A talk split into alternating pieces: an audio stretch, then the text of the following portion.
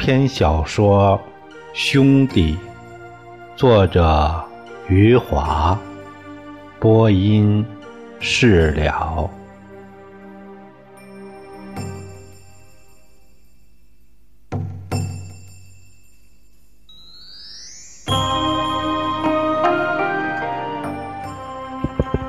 宋刚继续在海南岛的秋天里流浪。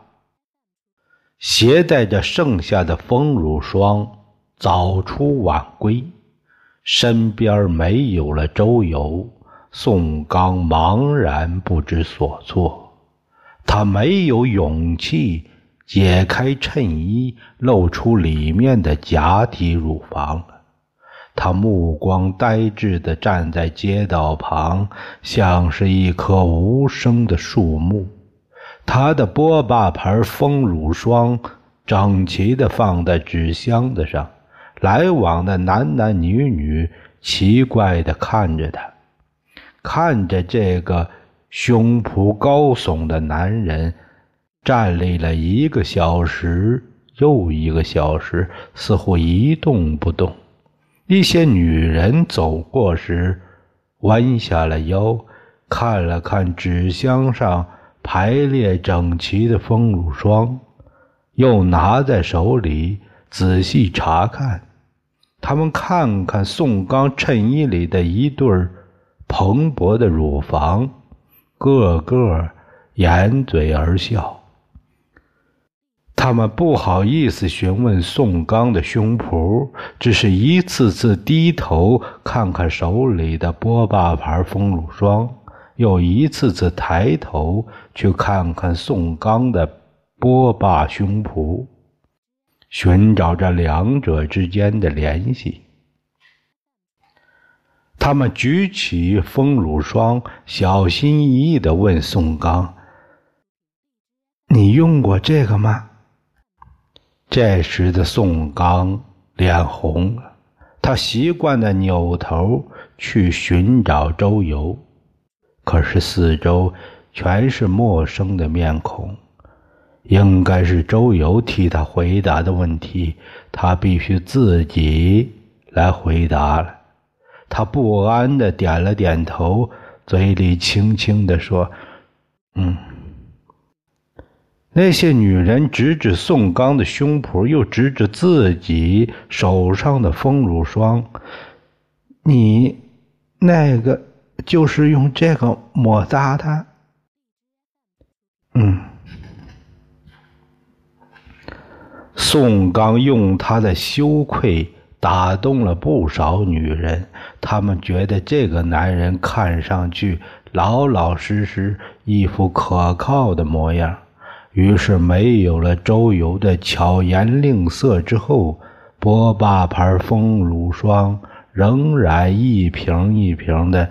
销售出去，那些过路的男人不像女人说话那么含蓄。他们看到宋刚挺拔的胸脯后，个个像吃了兴奋剂，他们的眼睛凑上去，像是贴在显微镜那样，快贴到宋刚的胸脯了。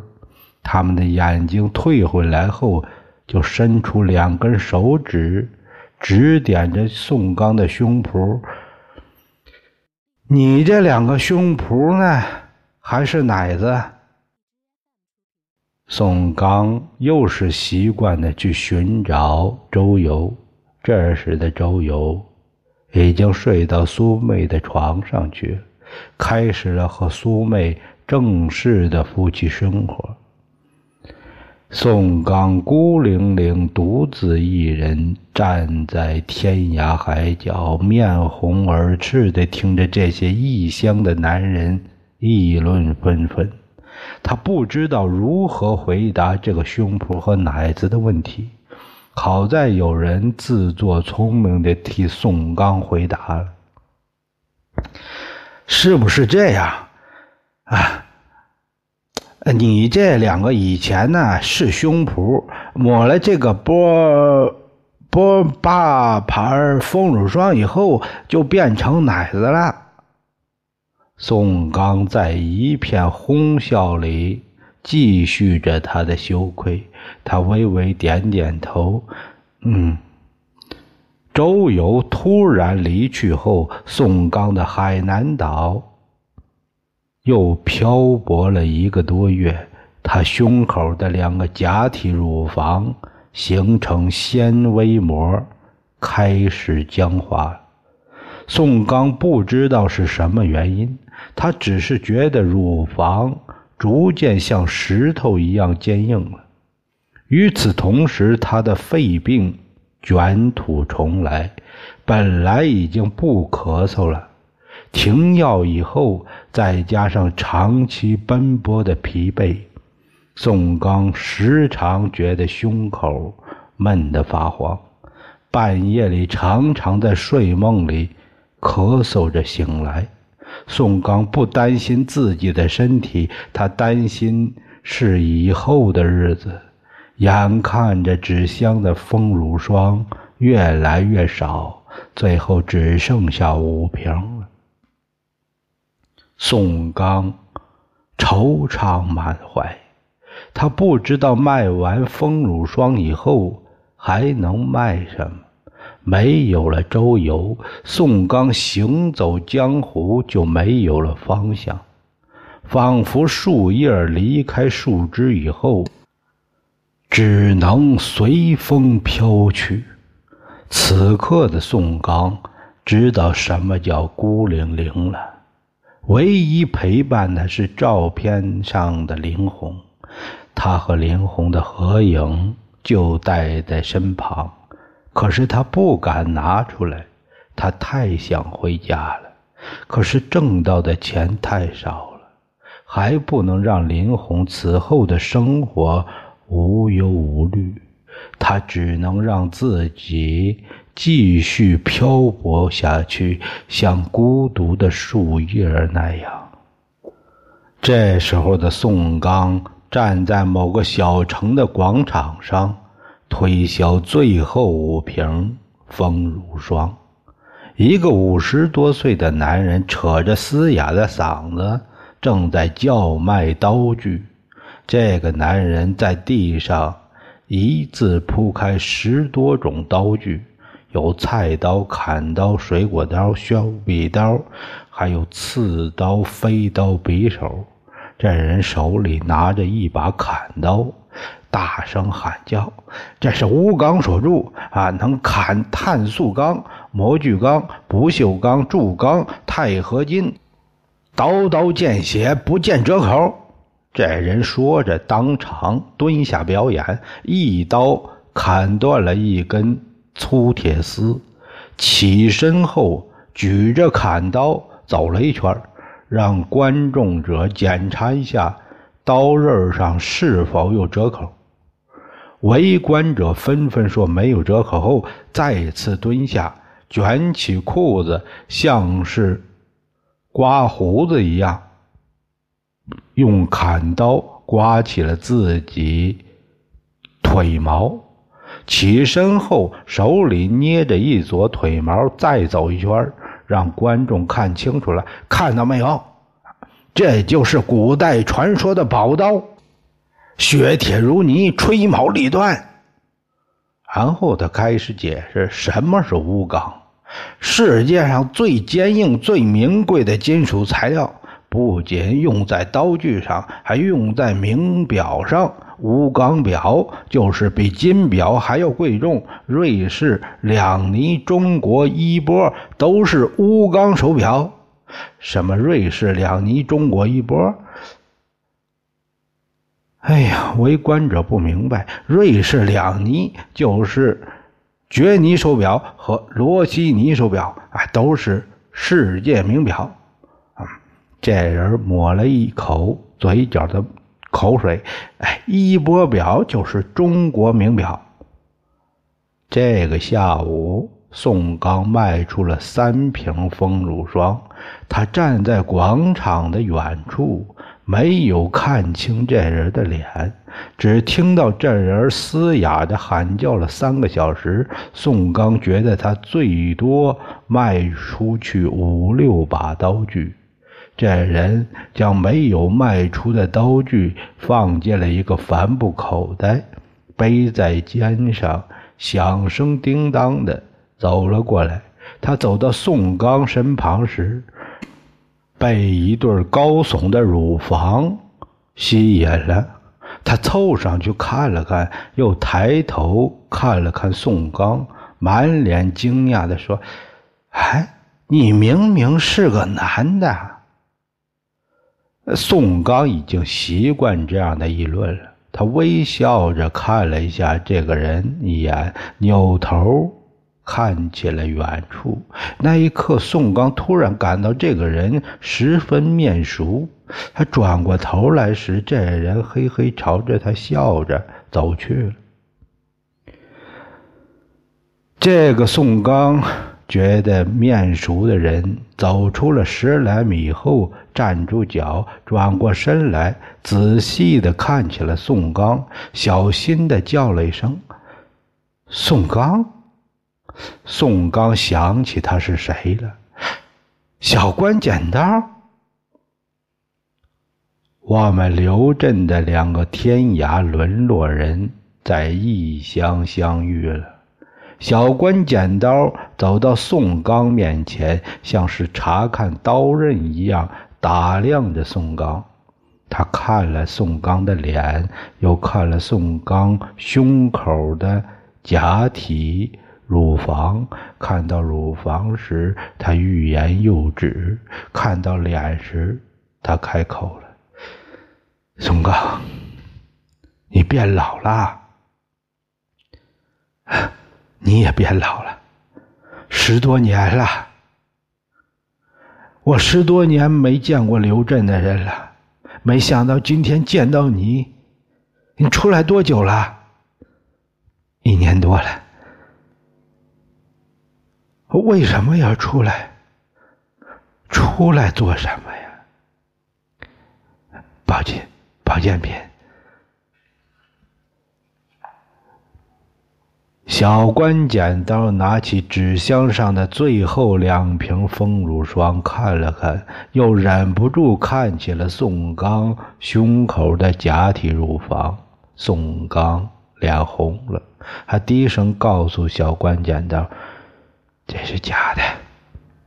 小关剪刀表示理解的点点头，拉着宋刚的胳膊，要宋刚去他临时租借的家里坐坐。宋刚把剩下的两瓶丰乳霜插在裤子口袋里，跟着小关剪刀走了很长的路，在夕阳西下时，来到了城外的一个住满了民工的地方。小关剪刀带着宋刚走上了坑坑洼洼的泥路，两旁都是简易的小房。屋子前挂满了衣服，一些女人就在屋门口的煤炉上做饭，一些男人站在那儿抽着香烟，懒洋洋的互相说着话。他们的孩子在胡乱。奔跑看上去一个比一个脏。小关剪刀告诉宋刚，他差不多每个地方住上一个月就要更换，要不刀具就会卖不出去。他说明天就要走了，去另一个地方。小关剪刀带着宋刚来到一处简易小屋前。一个四十多岁、皮肤黝黑的女人正在门口晾着衣服。小关剪刀冲着她喊叫：“明天就要走了，洗什么衣服？就是明天要走了，今天才洗衣服。啊，明天一早汽车衣裳不干怎么办？你先走，我衣服干了再走。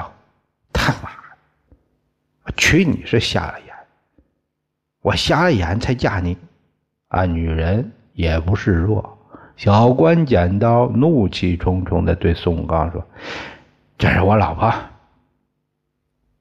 宋刚对那个女人点头笑了笑。那个女人奇怪的看着宋刚胸口挺拔出来的一对乳房，小关剪刀指指宋刚：“这是宋刚，呃，我老乡。”小关剪刀看他老婆眼睛盯住宋刚的胸口，很不高兴。看什么？假的，生意需要。小关剪刀的老婆明白了，他点点头，也对宋刚笑了笑。小关剪刀拉着宋刚走进了一间十多平米的小屋子，里面只有一张大床、一个柜子、一张桌子和四把椅子。小关剪刀将背上的刀具取下来，放在了墙角，让宋刚在椅子里坐下，自己也坐了下来，对着外面的女人喊：“快给我们做饭！没看见我晾衣服吗？他妈的，我和宋刚十多年没见了，哎，快去买一瓶白酒，哎，一只鸡，一条鱼。”快去！哼，你来晾衣服。小关剪刀的拳头使劲捶了下桌子，看到宋刚不安的模样，摇了摇头：“哎，贱货！”屋外的女人晾完了衣服，取下围裙挂在窗台上时，也骂了小关剪刀一声：“你才贱货！”他妈！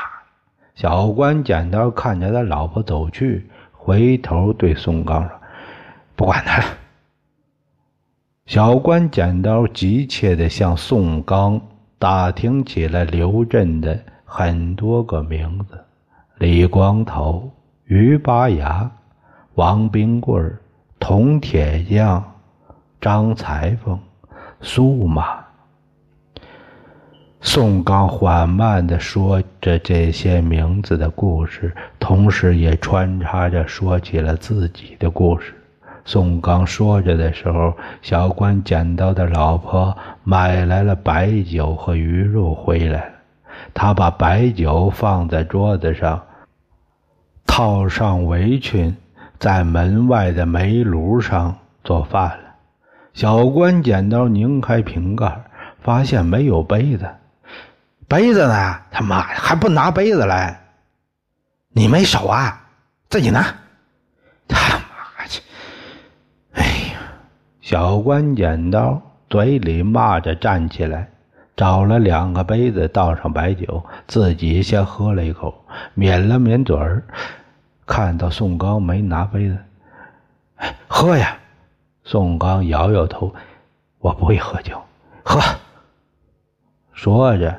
他举起杯子等待宋刚，宋刚只好拿起杯子和小关剪刀碰了一下，抿了一小口，火辣辣的白酒吞下去时，让宋刚咳嗽了。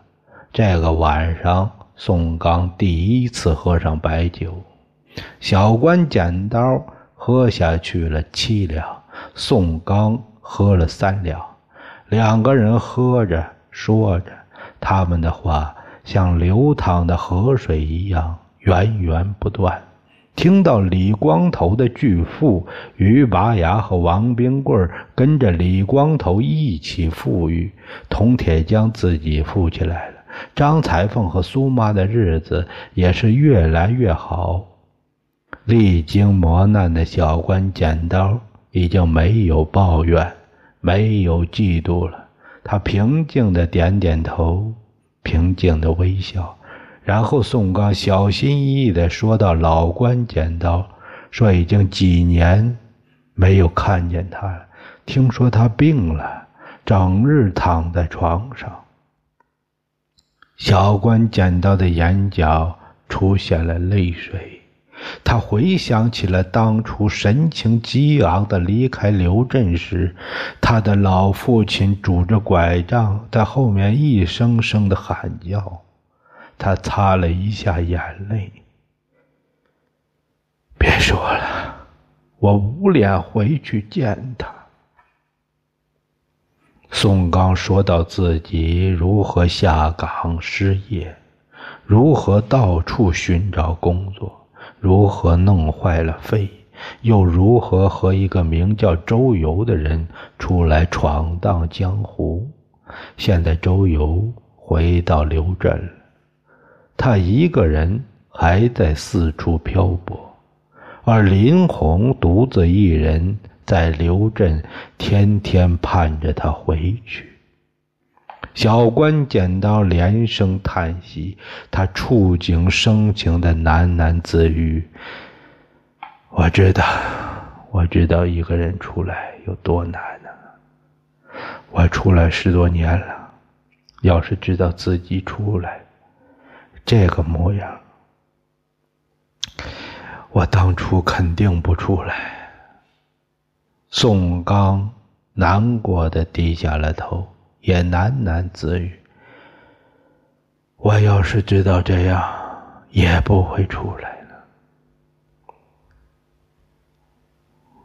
这就是命，你我的命里没有钱财。”小关剪刀同情的看着宋刚：“我爸爸经常说，命里只有八合米，走遍天下不满生啊。”宋刚喝下去了一大口白酒，剧烈的咳嗽起来。小关剪刀也喝了一大口白酒下去，看着宋刚的咳嗽慢慢停止了，他动情的对宋刚说：“回去吧，你在刘镇，还有林红等你。”小关剪刀告诉松刚。他最初出来闯荡的两年里，差不多每天都想着要回刘镇，可是没有面子回去。过了四五年以后，他就回不去了。哎呀，你才出来一年多，你还能回去？再过几年，你回去的心就会死了。两个人喝着白酒，诉说衷肠的时候，小关捡到的老婆给他们做好了晚饭，自己匆匆吃完后，开始整理行装。他在屋里进进出出，对两个人说些什么，漠不关心。他把全部的家当整齐地放在墙角后，已经是晚上。十一点多了，他一声不吭地躺到了床上，盖上被子睡觉。宋刚起身告辞，他说已经很晚了，要回到自己的小旅店那个房间。小关剪刀拉住他，不让他走，无限忧伤地说：“我十多年没见到刘震的人了，下次。”不知道是不是还能见到？宋刚重新坐了下来，两个人继续你一言我一语的说着种种伤心事。小关捡到离开刘镇，到了海南岛，也像宋刚在刘镇一样，做了一年的搬运苦力。他又去了广东和福建，在建筑工地做了几年，跟过五个包工头，五个包工头都在年底发薪水的时候逃跑了，然后他才干起了现在这份推销工具的活小关见到，苦笑着说：“他在刘镇是磨刀，出来以后是卖刀。”一辈子都是刀命。后来他回忆起了小时候的种种往事，两个人开始痴痴的笑了。小关剪刀高兴起来了，他回头看看已经睡着的老婆，满脸欣慰的笑容。他说自己离家出来十多年，没有撞上财运。倒是碰上了桃花运，他嘿嘿笑着说自己找了一个好女人。啊，我在刘镇找不到这么好的女人。然后小关剪刀讲述了他的婚姻，那是十三年前，小关剪刀在福建推销刀具的时候见到了他。他一个人蹲在河边，一边洗衣服，一边擦着眼泪。这情景让小关剪刀心里突然难受起来，站在那里看了他很久。他没有发现小关剪刀长长的叹息声，他也没有听到。他沉浸在自己的悲伤里，继续擦着眼泪，继续洗着衣服。小关剪刀只好转身离去。几年孤零零的生活让小关剪刀心里一片凄凉，他悲伤的身影在他脑子里挥之不去。小关剪刀走出了几里路，毅然回头了。他重新来到河边，他仍然蹲在那里哭泣着洗衣服。小关剪刀走下了河边的台阶。在他身旁坐了下来，两个人开始说话。小关剪刀知道她父母双亡，她的丈夫也跟着别人的女人跑了。他也知道了小关剪刀，知道他当初如何信誓旦旦地离开刘镇，四处碰壁以后，生活如何的艰难。同是天涯沦落人。相见何须曾相识啊！小关剪刀真诚地对他说：“跟我走吧，我会照顾你的。”这时他已经洗完衣服了，本来要站起来了，听了小关剪刀的一番话，他又蹲了下去。他出神地看了一会儿河面，才。才端起脸盆里的衣服，起身走上了台阶。